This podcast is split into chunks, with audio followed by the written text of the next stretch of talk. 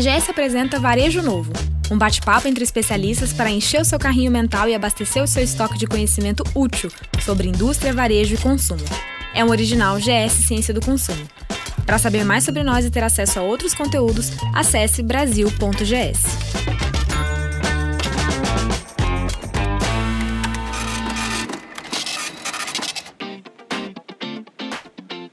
Proposta de valor e lifetime value, ou ciclo de vida do cliente, são dois conceitos fundamentais que precisam ser bem conhecidos antes de planejar qualquer estratégia de venda.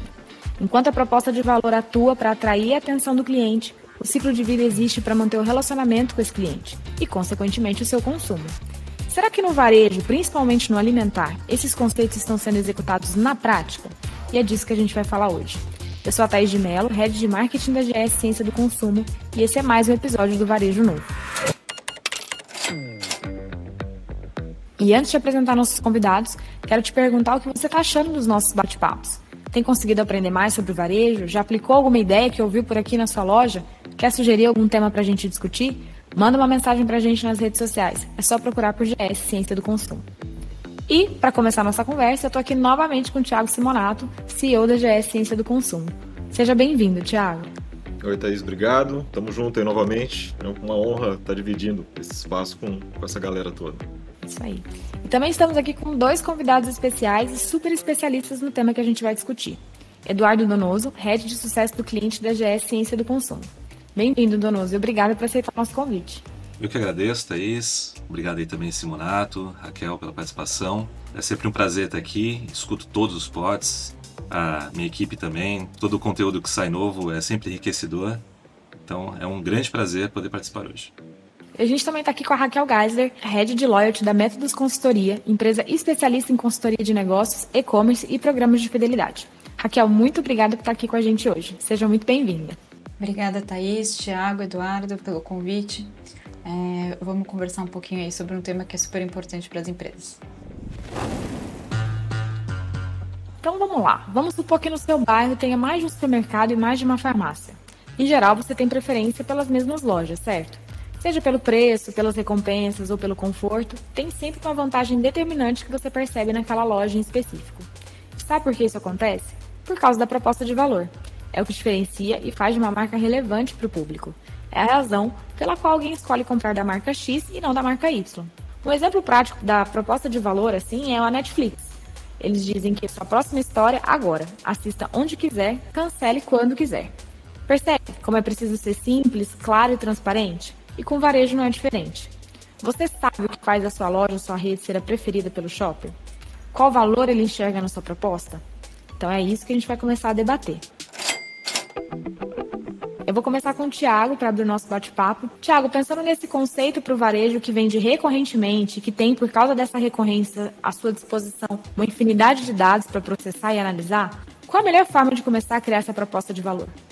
Bom, legal, Thais. Acho que o tema é, é super importante, principalmente para né, a vida atual, o mundo atual que a gente está. Quando a gente fala de proposta de valor, a gente está falando em responder o porquê que determinada pessoa compra aquilo de você, né? Que dor que você está resolvendo dela, e é, isso está muito alinhado com o como que você vai convencer nesses potenciais clientes de que aquele valor que você está entregando, muitas vezes é tangível, outras vezes não, vai diferenciá-lo né, da sua concorrência. O ponto aqui, quando a gente fala de dados, para nos apoiar a criação dessa proposta de valor, eu acho que primeiro começa num olhar de colocar o cliente né, no centro dessa operação, uma vez que você sabe quem é o seu consumidor, eu vou tangibilizar um pouco mais pensando numa operação física, né? Porque hoje a gente tem uma diversidade de dados né, que estão disponíveis para a gente entender ali no, no entorno da loja ou dentro das áreas ali de influência né, que, que aquela loja opera, qual que é esse tipo de público, se tem uma predominância por uma idade ou até por uma classe econômica. E a gente entende que uma vez que você faz uso desses dados para que você crie a sua proposta de valor, você consegue estar tá mais aderente com aquele perfil que ali está. Então, eu entendo que uma primeira apropriação de dados para se criar, para se posicionar, para tangibilizar o seu porquê, está ligado e está conectado com esse tipo de dados que ele está disponível. A outra questão é, uma vez que você cria né, o seu porquê, você precisa falar desse porquê para as pessoas que ali estão, né, para essas pessoas que são seus potenciais clientes.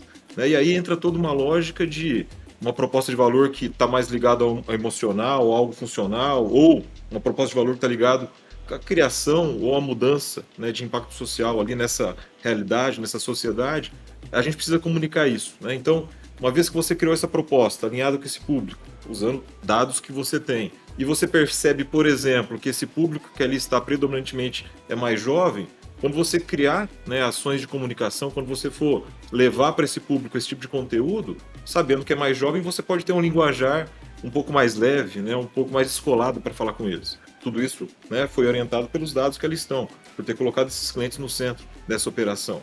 Então, é, acho que para começar esse bate-papo, é esse primeiro alinhamento da proposta de valor, mesmo que você não tenha dados é, primários, vamos dizer assim, de quem são os seus clientes, tá? a gente tem dados de mercado que conseguem te orientar para que é, você já saia com uma proposta mais alinhada com aquele público que ali está. Tá? Então, acho que num primeiro ponto, a gente dá um pontapé dessa forma aqui. Sim, e a primeira pulguinha que a gente vai deixar para quem está ouvindo é: você sabe o seu porquê?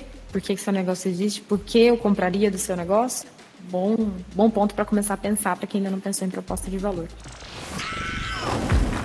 E aí eu vou puxar o Eduardo Donoso, né, que ele vive o dia a dia dos clientes e a missão, uma das principais missões da área dele é apoiar essa proposta de valor, ajudar a criar, construir, para ela gerar de fato resultado, né? Não ser só uma coisa de filosofia, né? Eduardo, como é que funciona na prática esse papel, né, para criar essa proposta de valor enquanto o sucesso do cliente, né? Que elementos o varejista tem que analisar para compor essa proposta, para que ela seja eficiente, mas que ela também seja realista, né? Se adeque à, à, à realidade dele. Legal, Thaís. Bom, isso é um ponto muito importante, que a gente precisa entender o cenário onde que a gente está hoje, né? O, o varejo é um ambiente muito complexo. E hoje o varejista ele já tem funções muito bem definidas dentro do negócio dele, né? Então gente já tem uma área comercial muito bem definida, uma área de operações muito bem definida, uma área de marketing bem definida, uma área de TI bem definida. Mas não existe uma área de ciência do consumo definida no varejo. Né? Isso é algo novo, isso é algo que surgiu agora com a tecnologia, né? com, com o avanço não só da tecnologia, mas da ciência em cima disso. Então essa área ela está em construção. É muito comum que coloque é, dentro do departamento de marketing, às vezes até do TI, a necessidade de ter essa visão. Né? Mas também essas áreas, principalmente a de marketing, ela tem uma visão que ainda é muito promocional, né? que é um trabalho de massa, não é um trabalho individual. Então não é algo natural dentro do varejista esse tipo de proposta, vamos dizer assim. Então é necessário que tenha sim uma ajuda, né? Alguém especialista que possa direcionar esse caminho. E aí a, a, gente com a nossa equipe, sucesso do cliente aqui com a GS, a gente vem com um know-how de mais de 15 anos né, de atuação nessa área. Não só a, a equipe de sucesso, mas toda a equipe de inteligência né, que existe também para dar apoio a isso. E isso criou uma metodologia de trabalho, que é a nossa metodologia Getfish, processos de trabalho para isso. Quando a gente entra dentro de um varejista, a gente faz mais de 16 capacitações com ele. A gente chama isso de mini MBA, inclusive em ciência do consumo, porque você precisa formar profissionais para atuar nessa área. Inclusive, nós tivemos até recentemente um livro publicado né, pelo Dr. Fernando Gibotti, o CRM no contexto da ciência do, do consumo, que vem direcionar isso. Então, a primeira coisa que eu gostaria de, de colocar é isso, né? Ninguém está pronto para isso, Thais.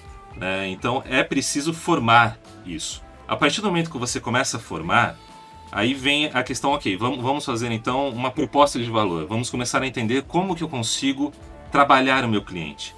E aí a chave de tudo é ser simples. A gente tem que começar pelo básico, né? A gente chama aqui dentro muito isso de básico bem feito. Porque qual que é o jogo ali junto com o cliente? O jogo ele é a mudança de comportamento. Né? A ideia é que eu entenda o comportamento dos meus clientes, consiga aquilo que o Thiago Simonato está falando anteriormente. Eu consiga servir o meu cliente de uma melhor maneira, entendendo qual que é o momento de vida dele, né? qual que é o perfil dele, em marketing chama isso de persona, e assim começando a ajustar, adequar as minhas ações de acordo com o comportamento dele. Então é preciso conhecer a fundo esse shopper, né? E as mudanças que acontecem também no dia a dia dele. Porque esse comportamento ele vai mudando. A gente está numa Black Friday agora, é um comportamento completamente diferente do que foi há um mês atrás. Né? Então, estou falando aqui de 30 dias de intervalo, já tem um comportamento completamente diferente acontecendo. Então, preciso ser rápido e preciso ter processos de trabalho disso. Né? A gente está falando aqui de um trabalho em cima do cliente de mudança de comportamento e de criação de hábitos. Então, estou falando de estimular pessoas, né? de gerar benefícios, de fazer comunicação.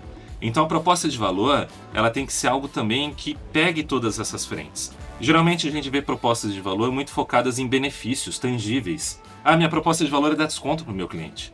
Né? Isso não é uma proposta de valor. Né? Isso é uma, uma mecânica promocional né, que você está tá utilizando. Uma proposta de valor é algo mais abrangente. É aquilo que o Thiago Simonato mesmo estava falando, né? O que motiva o seu cliente, o que, o que estimula ele a ter um comportamento. Pode ser um desconto? Pode, mas não é só isso. Eu posso ser realmente um, um local que tem o um melhor preço. E às vezes eu tenho ali, naquele, naquele momento promocional meu, 150, 200 produtos em desconto que eu estou trabalhando. Como que está chegando para os clientes? Não adianta você chegar com 200 produtos para um cliente e pedir para ele ver uma lista de 200 produtos e encontrar ali o que, que é mais relevante para ele. Você não está conseguindo entregar a mensagem de maneira correta. Para alguns clientes, talvez seja produtos relacionados a bebê, uma fralda que vai fazer toda a diferença. Para outros, completamente diferente. Né? Então, é muito importante a entrega disso. A comunicação faz parte da proposta de valor. Como isso chega para o meu cliente tem que estar dentro dessa proposta de valor. Se a proposta de valor for preço baixo todo dia, e a gente sabe que tem, né, operações que estão assim, meu, legal. Uhum. Então, vamos nos empoderar disso e fazer com que isso chegue de uma forma concreta nas pessoas também, né? Para que elas. É, é, para sair do, do, intangível né, e mostrar para elas que, cara, aqui é barato realmente. O meu negócio é hard discount, o meu negócio está muito ligado a isso. Então, é, eu acho que a, a, a parte bela disso é, cara, se a proposta é essa, vamos fazer com que essa proposta chegue de fato às pessoas que tenham interesse em desconto. Porque também a gente sabe que muitas vezes preço de produto não é a primeira opção numa árvore de decisão das pessoas. Né? Então, a, a escolha do público que vai receber isso, ou que vai ser atingido por esse tipo né, de, de conteúdo baseado em propósito de valor, tem que estar aderente né, a toda essa jornada. É, eu acho que é, é, muito legal isso que vocês estão falando. Eu acho que o que é mais importante para o varejista pensar é que essa proposta de valor precisa ser verdadeira, né? Então ele precisa absorver isso como cultura da empresa e vender isso para o cliente, porque se ele não for verdadeiro, se ele só falar isso na campanha de marketing, por trás, né, na cultura organizacional, ou mesmo por trás dos planejamentos da organização, ele fizer uma coisa completamente diferente, os clientes não vão acreditar, né? E aí soa falso e ele não consegue atingir talvez o público que ele queira atingir. Então, acho que é importante também olhar por esse lado, porque a empresa virar pró-cliente, às vezes nem sempre é tão fácil, né? Ser centrado no cliente, sempre colocar o cliente em primeiro lugar. As empresas querem, mas nem sempre elas conseguem. Então, acho que isso tem também uma mudança de cultura organizacional importante dentro das áreas e dentro da empresa como um todo. E isso é bem sensível, né, Raquel? Hoje, cada vez mais, né? Com essa digitalização, vamos pegar o exemplo que a gente falou: preço baixo todo dia.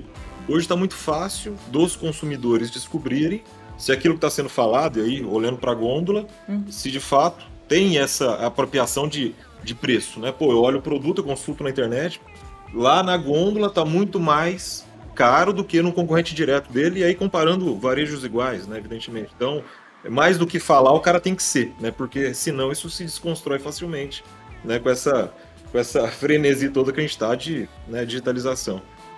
Exato. Então, até para ter uma para ser o preço baixo todo dia, não é só, ainda assim não é só fazer preço baixo.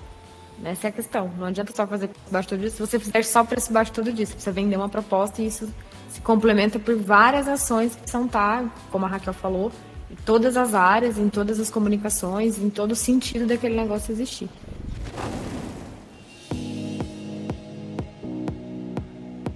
Isso aí eu vou puxar a Raquel aqui, já que ela já entrou no papo com a gente. Raquel, já, o Donoso disse que o varejo alimentar ainda não está tão habituado, né? Uma coisa que é uma cultura que está se criando. E aí eu te pergunto, na hora das consultorias, na hora de atender os clientes, o que, que você percebe como é, grandes dúvidas ou erros clássicos no momento de construir essas propostas? Né? O que, que não é uma proposta de valor? E o varejista costuma dizer, ah, eu acho que essa é a minha proposta de valor. Que confusão que você, você encontra aí quando vai fazer a consultoria para os clientes nessa construção?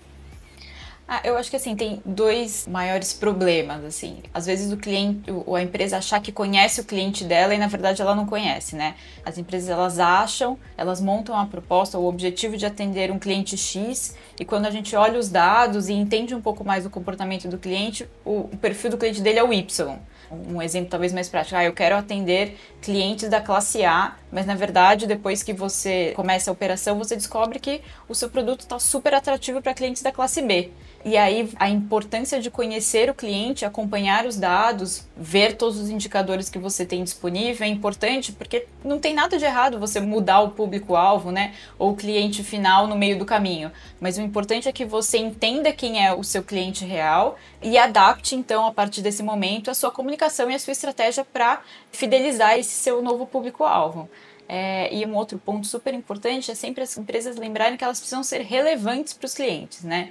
Então, apesar da sua proposta de valor, do seu da sua campanha de marketing, de você pensar novas estratégias, novos benefícios, no caso de benefícios, novas promoções, isso sempre tem que ser relevante para o cliente, porque se não for relevante para o cliente, só for importante para a empresa, o cliente vai parar de acompanhar suas comunicações, vai parar de comprar na sua loja, vai achar que não faz mais sentido esse relacionamento a longo prazo com a sua marca. Então acho que esses são os dois principais pontos que a gente acaba encontrando aí no meio do caminho, que é sempre rever os dados para entender se o seu público-alvo que você planejou continua sendo o seu público atual e lembrar sempre de ser relevante, né, sendo transparente com a sua empresa e relevante para o cliente com o seu produto ou serviço dentro do ciclo de vida do cliente, no momento certo para ele receber essa oferta, comunicação ou promoção. E depois, né, sempre que você faz uma promoção, uma comunicação, é importante mensurar os dados das suas ações para entender se aquilo que você pensou realmente no final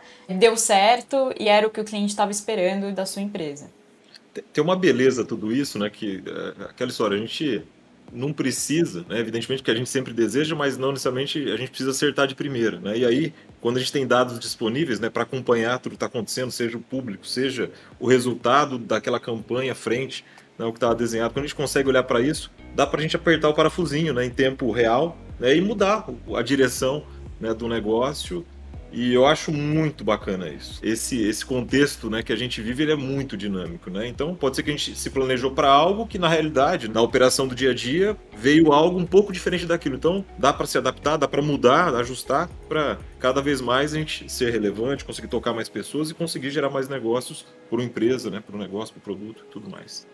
É, o relacionamento com o cliente ele é vivo, né? É importante sempre todo mundo lembrar que não é uma coisa estática, né? uma campanha, uma régua de relacionamento, uma promoção, depois de desenhada, ela precisa sempre ser retroalimentada pelos dados que você tiver disponível depois de uma campanha ou depois de uma promoção, porque isso vai mudando, né? Os consumidores mudam o que eles querem, os consumidores mudam padrões de consumo. A gente acabou de passar por uma pandemia em que os hábitos de consumo é, e a forma com que as pessoas consomem diversos produtos e serviços tiveram uma virada bastante brusca em alguns mercados. Nada é estático, né? E a beleza dos dados é que você consegue ir captando essas informações em todos os pontos de contato e alimentando essa jornada do cliente, melhorando o seu relacionamento à medida que as informações vão mudando e surgindo novos padrões. É, é mais legal do que jogar Banco Imobiliário War, porque por maiores que sejam as partidas, né, os jogos elas acabam. Aqui a gente tem um jogo infinito, né? Infinito, exato.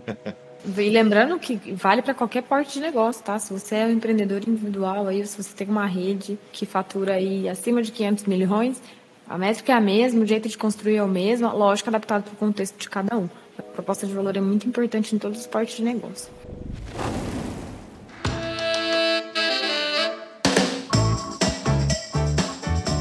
Já que a gente falou tanto de proposta de valor, acho que o conceito está bem explicado aqui para quem nos ouviu, né? Tivemos aí uma discussão muito rica a gente vai começar a falar com, do ciclo de vida então do cliente, né? Então tá na hora de proposta de valor criada e aí vamos olhar com mais precisão para esse para esse conceito, né? Ou seja, quanto tempo em média, ou que eu imagino em média que o meu cliente vai investir nas minhas soluções, nos meus produtos durante esse tempo que ele se relaciona com a minha marca, né? E aí eu vou mandar para o Donoso quais são as perguntas iniciais que o varejista tem que fazer para começar a definir esse ciclo de vida dentro do, do negócio dele. Donoso. Legal, Thaís. Bom, tem aí algumas, alguns termos, né? Por exemplo, o LTV, né? Que é o Lifetime Value, é, que nada mais é do que entender o real valor do cliente naquele momento. Né? Quando a gente está falando de ciclo do cliente, a gente precisa entender qual é o comportamento que está acontecendo naquele momento e um histórico que passou daquele cliente. Ele é um cliente que ele está em evolução de comportamento, ele está em queda de comportamento, ele está numa tendência estável de comportamento. É, eu lembro que no nosso primeiro podcast aqui, a, Carolina, ela falou bastante é, que o, varejo ele é ganho no dia a dia, né? Então que ele não é um contrato. Todos os dias existe um comportamento novo, todo mês tem uma diferença entender o momento do cliente, entender como que ele está atuando naquele momento, que é a chave de tudo. Uh, tem uma frase do Dr. Fernando de Botti que fala que o segredo do, do trabalho é conseguir atender o indivíduo dentro da coletividade. Então, uma das primeiras chaves aqui para a gente entender ciclo de vidas é cada pessoa vai estar no seu ciclo de vida individual, mas alguns vão ser uh, parecidos, né? vai ter um look-alike ali. A gente vai poder entender grupos de clientes que estão passando pelo mesmo momento de vida. E também entender quem tem potencial ou não para melhorar aquela jornada dentro. Quando a gente fala de ciclo, a gente tem que se colocar no lugar do cliente, né? Como que é a jornada desse cliente? Como que ele faz a compra? Ele mora perto da loja? Ele tem facilidade para acessar a loja? Ele passa em frente à loja todos os dias? Ele trabalha perto da loja? Como que é a residência dessa pessoa? Ela mora sozinha? Ela vai ter hábitos diferentes. Ela, ela mora com a família, recém-casada, ela mora com os pais, tudo isso vai interferir no hábito desse cliente.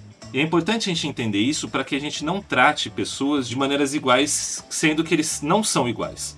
Então eu não posso tratar uma pessoa, por mais que ela more perto de uma loja, mas more sozinha, tratá-la da mesma maneira que uma pessoa que também mora perto da loja, mas que tem uma família completa em casa. Os hábitos vão ser diferentes e o potencial desse cliente vai ser diferente.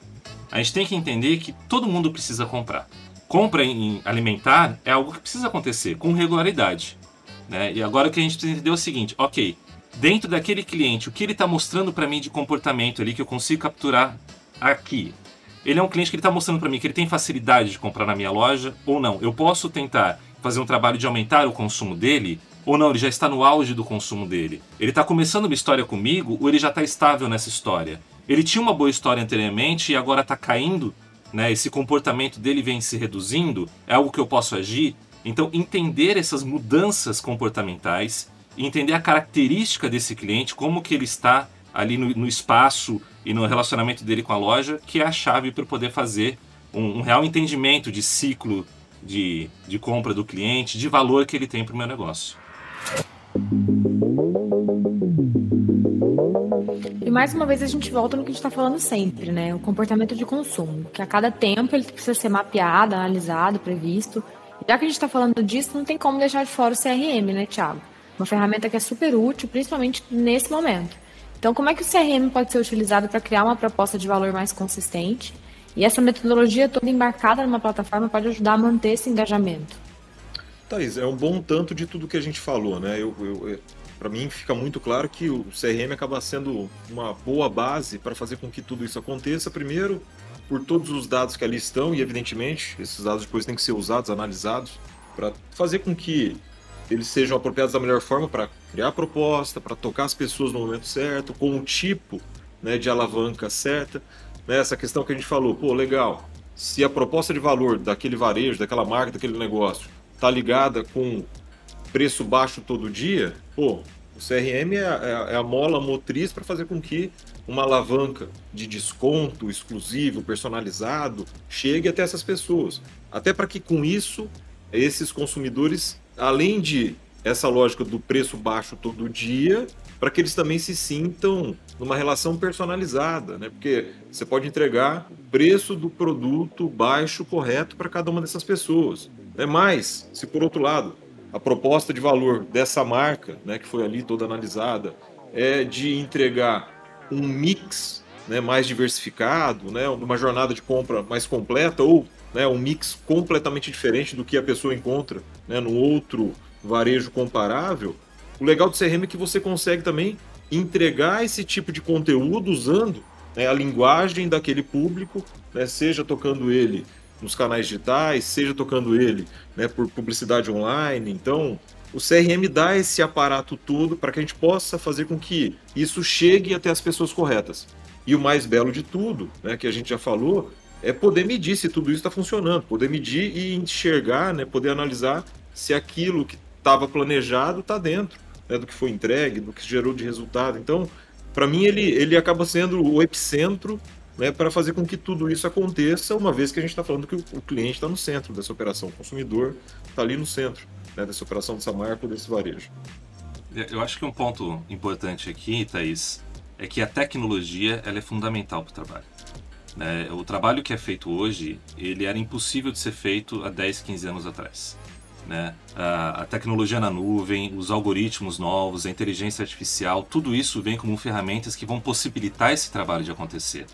E não é só analisar dados, eu preciso também incentivar o cliente, eu preciso ter mecânicas promocionais, eu preciso ter gestão de campanhas, eu preciso ter canais de comunicação junto ao cliente, eu preciso ter um aplicativo, ou seja, eu preciso de um, de um ecossistema completo para conseguir tocar alguém. Né? Não é só ficar observando a pessoa, tem que agir sobre ela. Né? Então você precisa realmente ter esse composto para fazer o trabalho. Sem a ferramenta seria impossível esse trabalho. Né? A CRM não é feita em planilha de Excel. E só o CRM vai ser capaz de te ajudar a reunir uma quantidade infinita de dados, né, que a gente falou aqui de tantos dados que a gente precisa para avaliar e conseguir separar isso em caixinhas para você olhar cada comportamento e poder entender o ciclo de vida de cada um, como o Eduardo disse lá atrás, né? Cada cliente é um cliente, então o ciclo de vida não vai ser igual para todo mundo. E como é que você ativa cada um deles dentro do ciclo de vida personalizado, né? Que cada um tem uma jornada diferente. Não dá mais para pasteurizar todos os clientes, colocar todo mundo numa caixa só, oferecer desconto para todo mundo, promoção para todo mundo, é, uma comunicação X para todo mundo. Então, seu ciclo de vida muda. Então, a, a comunicação e a ativação que você vai fazer para influenciar o comportamento desse cliente também vai ter que mudar. Né? E se você ainda tem dúvidas sobre CRM, confere os nossos episódios anteriores sobre fidelização e sobre tecnologia para o varejo, que vão te ajudar bastante a matar essas, a começar essa jornada aí de entendimento do CRM.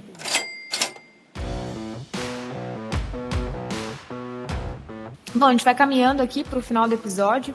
Mas eu ainda quero reforçar que uma proposta de valor bem definida você consegue fortalecer e posicionar sua marca e seu negócio. O lance é ficar em evidência, se destacar e ser útil para o seu cliente, até porque uma venda pontual é bom para o faturamento do mês, mas agrega muito no todo a longo prazo. Por isso, o foco tem que estar na experiência de compra, em resolver as dores e realizar desejos. E para o varejo alimentar precisa ter frequência e o ciclo de vida precisa ser compensador. Nessa super competição de quem é melhor, ganha quem tiver uma proposta de valor mais consistente e disciplina na execução, principalmente. Então é um assunto que está aí para render. Se você quiser continuar essa discussão, fala com a gente nas redes sociais ou manda um e-mail para o endereço contato@brasil.gs. O que tem? No seu carrinho? E esse é aquele momento de você anotar as dicas de conteúdos profissionais, acadêmicos ou totalmente aleatórios no nosso quadro O que tem no seu carrinho. Eu vou começar com o que tem no meu carrinho. Dessa vez eu vou indicar um documentário que se chama Guerras no Brasil.doc, né? Para você conhecer é, um documentário que fala sobre as diferentes versões dos principais conflitos armados que aconteceram no Brasil desde o descobrimento. Né? E a narrativa vai sendo é, construída aí por historiadores e especialistas super conhecedores dos fatos. Eu vou pedir para o Donoso indicar para gente o que, que tem no carrinho dele. Legal, Thaís. Bom, uh, eu queria, antes só de falar do, do meu carrinho, só deixar um, um, recado que é muito importante, até para o varejista que está escutando a gente aqui, ele entender que quando ele começa a trabalhar a ciência do consumo, ele está mudando o negócio dele. E até o, as sugestões que eu vou trazer é para abrir um pouco essa cabeça. Né? Quando a gente começa a trabalhar conhecimento de cliente, a gente eleva o negócio porque a gente começa a ter uma capacidade maior de geração de receita. O negócio ele amplia. Né? Quando eu tenho um conhecimento em cima do cliente, eu posso aumentar o meu negócio para a área financeira, eu posso ter outros segmentos de negócio atuando na mesma base de clientes. Isso é muito importante. Uh, se você for ver as empresas mais valiosas do mundo hoje, são todas empresas que atuam com conhecimento de clientes. Uh, a gente pode ver que quem está no topo são empresas, né? De, de, a gente fala, ah, empresa de TI, não é empresa de TI, é empresa de conhecimento de cliente. Né? A partir do momento onde eu tenho um varejo, onde eu tenho uma base de um milhão de pessoas cadastradas, 2 milhões, 3 milhões de pessoas, eu tenho um conhecimento, um poder altíssimo na minha mão. E aí as minhas sugestões vão vir bem em cima disso. Tá? Então, minha primeira sugestão é um livro que se chama O Poder do Hábito. Ele é um livro do Charles Duhigg é, e ele fala muito sobre como que o, o hábito ele é criado nas pessoas e qual que é o poder que ele tem de manter as pessoas repetindo loopings e como que eu consigo quebrar ou criar loopings diferentes. Isso é muito importante. O nosso trabalho de mudança de comportamento de consumo é a criação de hábitos.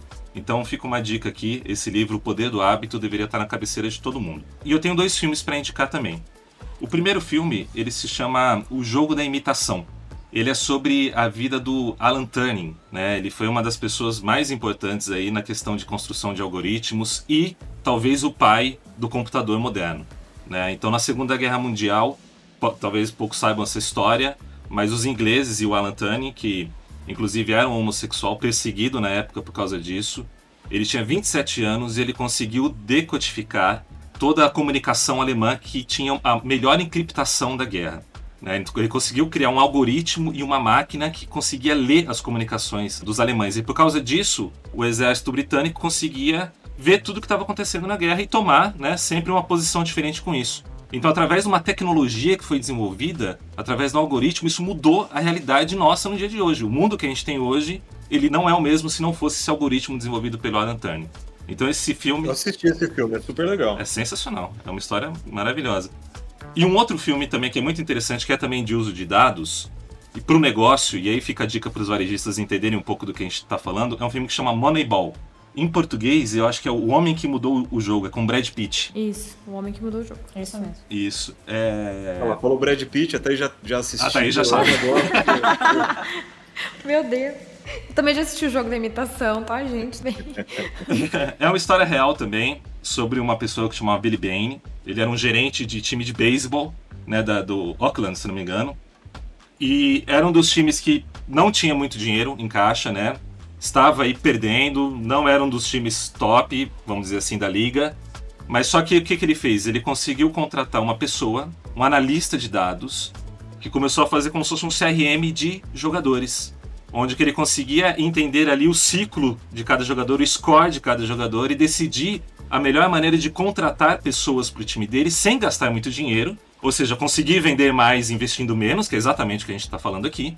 Né? Então ele começou a contratar é, jogadores com um, um, passe menor, mas só que quando combinados ali, através também de uma, de uma análise estatística e também por meio do, do, de um sistema que foi desenvolvido, ele conseguia compor um, um, um time que era imbatível.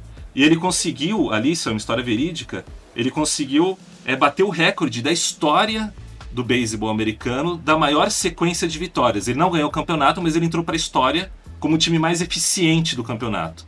E esse modelo de negócios dele, né, de análise, depois acabou sendo adotado por todos. Então é, é, uma, é uma, coisa mostrando assim, olha, como que o dado consegue mudar a história do meu negócio? Eu acho que o varejista ele tem que ver isso, né? Como que o dado, como que esse conhecimento muda a maneira como eu faço o meu negócio. Né? Então fica aí essas dicas. Eu acho que eu já assisti esse filme também, não pelo Brad Pitt, mas pelo conteúdo, mas se contando. Mas é muito, são muito bons. Carrinho cheio, hein, Donoso? Ah. Aí eu quero saber o que, que tem no carrinho da Raquel. Raquel, o que, que você trouxe pro, pro, do seu carrinho hoje para indicar para quem está nos ouvindo? Então, eu fiquei, achei bastante interessante essa ideia do que tem no seu carrinho. Fiquei pensando ultimamente o que tem no meu carrinho, mas desde que eu me tornei mãe, só tem livro de criança no meu carrinho. Super válido também. É, então, mas eu vou indicar aqui, é, apesar do. tem benefícios e malefícios aí das redes sociais, mas acho que no Twitter a gente acaba conseguindo seguir bastante gente bacana e com conteúdo. É, e eu vou indicar para as pessoas seguirem no Twitter um, um professor da Emory University chamado Daniel McCarthy. Ele é especialista em lifetime value ele fundou há uns anos atrás uma empresa, criou uma plataforma de análise preditiva de comportamento do cliente. E essa, essa empresa foi vendida para a Nike há uns anos atrás. Enfim, estava aí nos planos da Nike vender melhor e mais, né, entender melhor quem são os clientes deles. É, e, e, o Daniel acaba trazendo sempre análises super interessantes de empresas que estão listadas na bolsa de diversos segmentos e olhando os dados públicos das empresas, ele consegue trazer alguns inputs super interessantes de ciclo de vida do cliente e de, às vezes, erros que as empresas estão cometendo ao não olhar a fundo algum dado que está disponível. Vale acompanhar super pertinente pro tema de hoje. Tiago, e aí, qual é a sua indicação dessa vez? Ô, Thais, primeiro, eu só queria perguntar, você sempre tá na fila preferencial do carrinho? Porque você sempre é a primeira a falar, né? Ah, mas eu tenho que ter algum privilégio, né, Tiago? É, vamos lá, é, até pelo tema, né, eu fui resgatar algumas literaturas antigas, né, de fazer um tempo que a gente usava, e é legal que eu li isso já há muito tempo atrás, sei que o time de produto nosso lê. É um livro do Alexander Osterwalder, tá? Que é o, ele, o livro chama Value Proposition Design. É como construir propostas de valor inovadoras. Então, basicamente nesse livro ele tem uma metodologia para ajudar as pessoas a criarem produtos, serviços ou negócios que se adaptam perfeitamente ali às necessidades ou desejos dos clientes. É um conteúdo muito prático, tem uma série de, de complementos que são online é, e para fazer com que né, a, a, quem é, tem desejo em se orientar na construção né, de proposta de valor tem ali, acho que uma literatura bem prática, bem tangível né, para poder usar no seu negócio. Então, está bem relacionado ao tema e é algo que a gente usa bastante aqui. Só dica boa, muito boa.